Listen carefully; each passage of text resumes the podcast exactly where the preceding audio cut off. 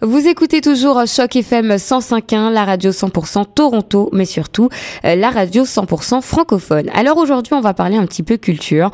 On va parler particulièrement du Toronto euh, Fringe Festival. Euh, certains d'entre vous connaissent déjà hein, ce festival. En tout cas, il va se jouer cette année du 4 au 15 juillet 2018. Et pour l'occasion, donc j'ai le plaisir d'avoir au micro de 105.1 Al Lafrange, qui est originaire de Montréal et qui est interprète d'un spectacle qui se jouera justement du 4 au 14 juillet et il s'appelle I Think I'm Dead. Bonjour, monsieur Lafrange. Salut. Bienvenue euh, sur les ondes de 105.1. Alors, dans un premier temps, on veut parler un petit peu du festival en lui-même. Est-ce que vous pouvez expliquer aux auditeurs qui ne connaissent pas le Toronto Fringe ce que c'est? Oui, c'est un, festival de, euh, originalement, c'est un festival plus de théâtre, mais maintenant, c'est un festival juste de performance artistique en général. donc, il n'y a, a, aucune direction artistique euh, tous les, euh, les profits sont retournés directement à l'artiste. Et euh, donc c'est ça, donc on, on, retrouve tout genre de spectacles complètement différents. On ne sait jamais à quoi s'attendre exactement au Festival Fringe. Il y, a, de la danse, il y a du cirque, il y a du théâtre, il y a, il y a de l'humour. Il y a un peu de tout. Est-ce qu'il y a des amateurs autant qu'il peut y avoir des professionnels? Oui, c'est souvent utilisé comme un, un, tremplin pour comme essayer de nouvelles, euh, créer des nouveaux spectacles et pour les, les roder avant de les prendre à, quelque part d'autre. Donc, um, il y a quand même beaucoup d'amateurs, mais aussi quelques, quelques professionnels. Alors, il faut savoir hein, que le Toronto Fringe Festival existe depuis 1989 exactement. Et euh, depuis, on a plus de 150 productions individuelles qui sont euh, présentées au Canada, mais aussi euh, dans le monde entier. Hein. Vous m'arrêtez si je me trompe. En tout cas, cette année, on va avoir encore une fois plusieurs œuvres qui vont être proposées.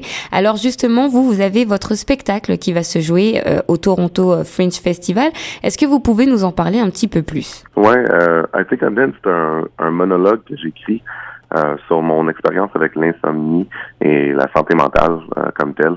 Donc, c'est 60 minutes. Ça, ça sonne pas super humoristique, mais, mais c'est euh, une comédie. Um, c'est un peu dans, dans le style euh, dans le style storytelling. Um, c'est comme du stand-up, mais mais pas vraiment. C'est ça. Carrément un monologue de une heure au complet. Alors, est-ce que euh, c'est vous qui êtes sur scène? Oui, c'est juste moi. C'est moi tout seul. J'ai, j'ai pas de micro, j'ai pas de, j'ai rien d'autre. C'est juste moi. Vous pouvez expliquer à nos auditeurs pourquoi vous participez à ce festival ici à Toronto? Alors, les participants du festival sont choisis par un système de loterie. Donc, c'est purement par chance que j'ai la chance de, de participer à celle-là. Mais ça fait des années et des années que, que je participe à Puis, en ce moment, je suis dans le milieu d'une tournée de 15 mois. Euh, donc, j'ai commencé à faire ce festival-là au mois d'août l'année passée et je vais me terminer à, la fin du mois de septembre de cette année. Donc, euh, c'est quand même une opportunité euh, assez exceptionnelle de pouvoir être, de pouvoir se produire, en tout cas devant des milliers de personnes qui assistent chaque année à ce festival. Qu'est-ce que ça vous fait en particulier? Je trouve ça incroyable de, de pouvoir, comme avec un festival de même, c'est que ça, ça coûte pas aussi cher que d'autres festivals et pour avoir le, le support au complet d'un de quelque chose de cette envergure, c'est c'est la chance de, de, présenter à un public qu'on pourrait jamais joindre euh, juste si on serait complètement indépendant. Et surtout de, de pouvoir présenter, c'est comme à Toronto, qui est une, une grande ville euh, pour le, le, show business au Canada.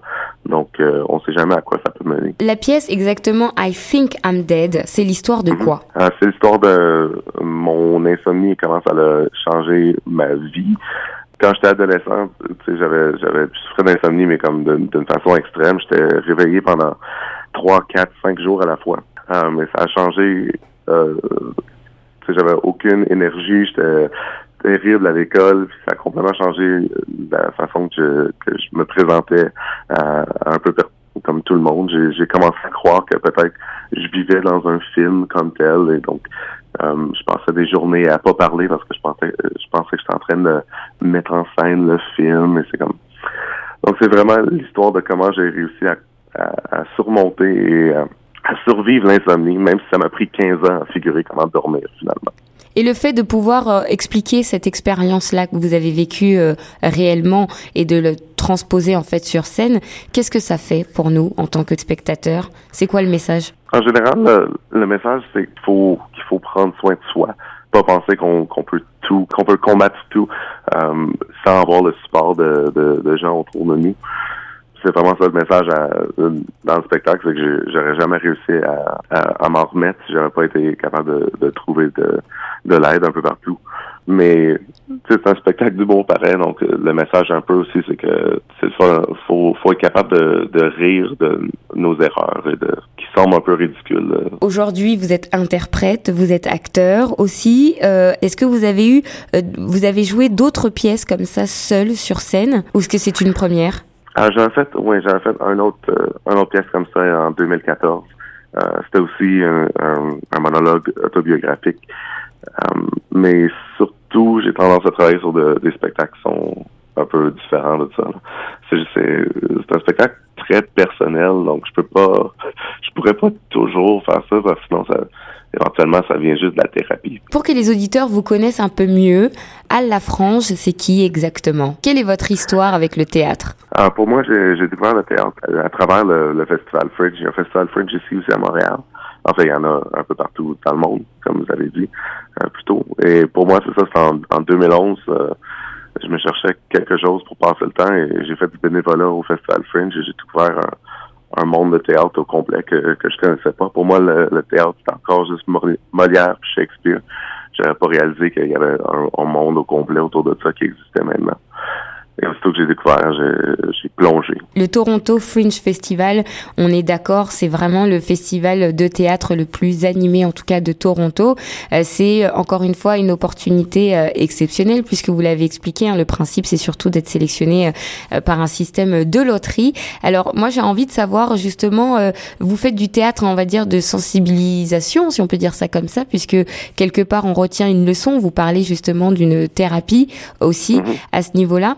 Donc, est-ce que c'est pas une manière aussi de, pour vous, de continuer cette thérapie, le fait de vous représenter seul sur scène? Euh, D'une façon, oui, mais mais pour moi, les, problèmes dont je discute dans le spectacle, c'est des problèmes pour moi qui sont réglés maintenant. Donc, c'est vraiment plus pour euh, euh, pouvoir ouvrir cette porte pour les gens qui vont voir le spectacle et leur permettre de leur permettre à eux de, de peut-être considérer que comme il y a des solutions à leurs problèmes qui sont Pour moi, c'est un peu moins thérapeutique maintenant. Mais ça fait quand même une soixantaine de fois que je fais le spectacle. Donc c'est sûr que les premières fois, c'était encore un peu thérapeutique. Même Maintenant, ça va. Dans ce festival euh, de théâtre, il y a aussi des représentations euh, euh, musicales, mais il y a aussi de l'improvisation. Quelles sont les opportunités que ce festival peut apporter aux artistes? C'est sûr qu'on, puisqu'il y a tellement de différents artistes, ça ouvre la porte à la la collaboration entre euh, différents artistes. Donc, chaque fois que je me retrouve dans un nouveau festival Fringe, je vais rencontrer des centaines de gens que j'avais jamais rencontrés avant.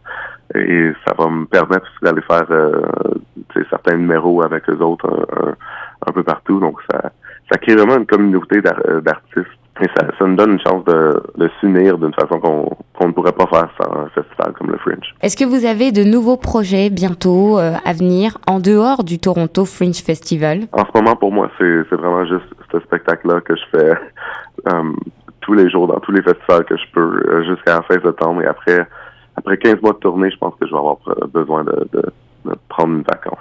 Très bien. Merci beaucoup à La Frange d'avoir été avec nous sur les ondes de 105.1. Ah, merci à vous.